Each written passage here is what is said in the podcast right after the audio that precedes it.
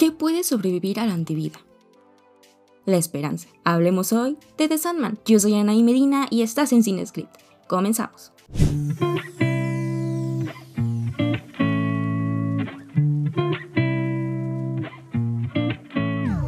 Hola amigos, bienvenidos a Cinescript. En esta ocasión vamos a hablar de The Sandman, la nueva serie de Netflix, y por lo mismo voy a tratar de no darles tantos spoilers, además de que The Sandman es como un retiro espiritual. No te lo puedo contar, lo tienes que vivir. No es cierto, pero sí, vamos a empezar. Hace un par de episodios les dije que esperaba mucho de esta serie, porque es de mis cómics favoritos, y que en los últimos 30 años se había buscado adaptar la historia de Morfeo. Había opciones para hacer la película o para hacer la serie. La historia es bastante extensa, compleja y profunda. Neil Gaiman, su creador, no quería que las productoras hicieran cualquier porquería con su obra.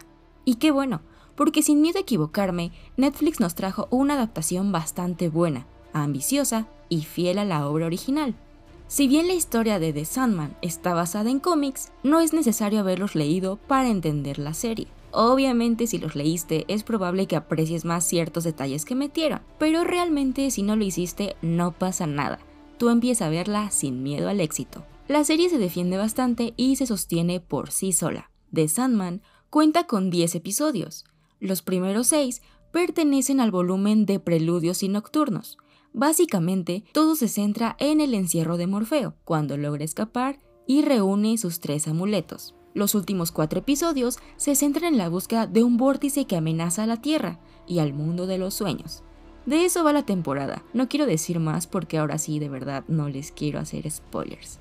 Me está costando muchísimo, se los juro.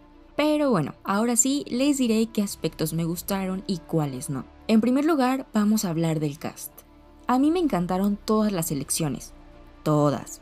Y a propósito de esto, en internet hay muchas personas quejándose y diciendo que hay una supuesta inclusión forzada en los personajes. Amigos míos, nomás les informo que si algo caracterizaba de Sandman desde hace 30 años, era justamente la integración de personajes diversos. Vaya, hace 30 años el mundo era todavía más, sí, más cerrado a ver personajes de la comunidad LGBT o personajes de color. Uno esperaría que en pleno 2022 eso fuera lo de menos, pero al parecer todavía hay banda que se centra tanto en eso que no se permite apreciar la historia. En fin, Tom es un gran Morfeo, los gestos que hace, cómo dice todo nada más con la mirada, el porte, el look medio emo, me encanta. Kirby Howell superó por completo lo que yo esperaba de la muerte, y sinceramente el episodio 6, El son de sus alas, es mi favorito.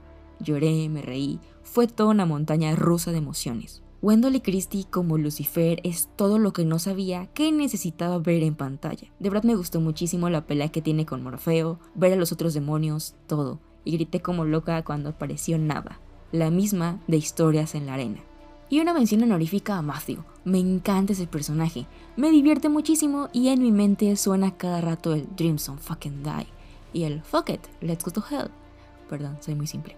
Realmente sigo muy emocionada con la serie, quiero que todo el mundo la vea y seamos felices hablando de ella. Creo que en verdad se nota el cariño y empeño que hay detrás de ella. También se nota que cada participante, ya sea de vestuario, escenografía, actuación, edición o música, en verdad entendió la tarea y la hizo excelente. Y justamente por eso ahora tengo miedo de que Netflix la cancele, como siempre hace cuando algo le está saliendo bien. Pero ya se verá qué pasa más adelante. Si tuviera que decirles algo que no me haya gustado, creo que sería difícil. Tal vez solo el CGI se llega a ver medio chafón en algunas escenas, pero vaya, es que aunque es una producción grande, obviamente no todo el presupuesto se destina a los efectos. Son detalles mínimos, fuera de eso en verdad me encantó todo. Hay ciertas modificaciones de la obra original, pero creo que son las correctas para poder adaptarla al formato de serie. Entonces, sinceramente, eso no me hace mucho ruido. Aunque sí me hubiera gustado que en el capítulo 24 horas sí se viera que John Dee estaba en Arkham, no en cualquier hospital. Pero bueno, si ya vieron la serie, tal vez notaron que la relación de aspecto es medio curiosa en algunas escenas. A veces se ven muy alargadas o los rostros distorsionados. Pero esto no es un error de la serie o fallas al azar sino que los directores de fotografía quisieron añadir un toque surrealista, ya que al fin de cuentas estamos en el mundo de los sueños. ¿Se percataron de esto? Cuéntenmelo en los comentarios. Y bueno amigos, esto es todo por el episodio del día de hoy, espero que les haya gustado. The Sandman ya está disponible en Netflix o en su sitio ilegal favorito. Puedes encontrar a CineScript en Facebook, Instagram, TikTok, YouTube y Spotify, y también en tu corazón. Yo soy Anaí Medina y recuerda que si quieres escuchar más recomendaciones de series o películas, yo te espero aquí en el próximo episodio. CineScript, cine y series para todos. Adiós.